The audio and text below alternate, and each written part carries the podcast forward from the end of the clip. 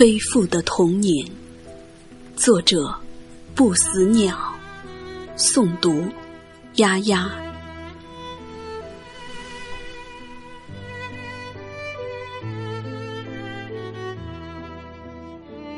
你的弱小，仿佛只有土屋知道。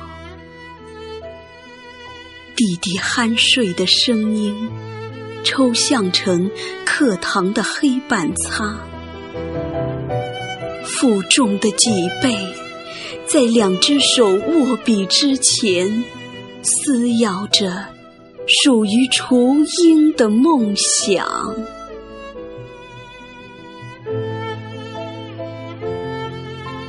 童年欢快的知了声，离你却越来越远。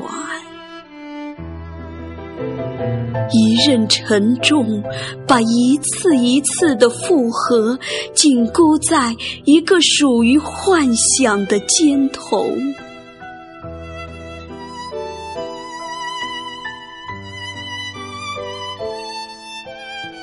该向谁？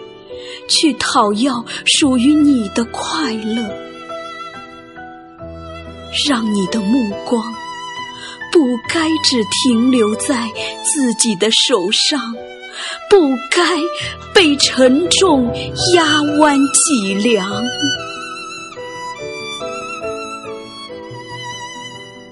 给生活一点阳光吧，毕竟童年。不是土地上的小草，也不能简单成春绿秋黄。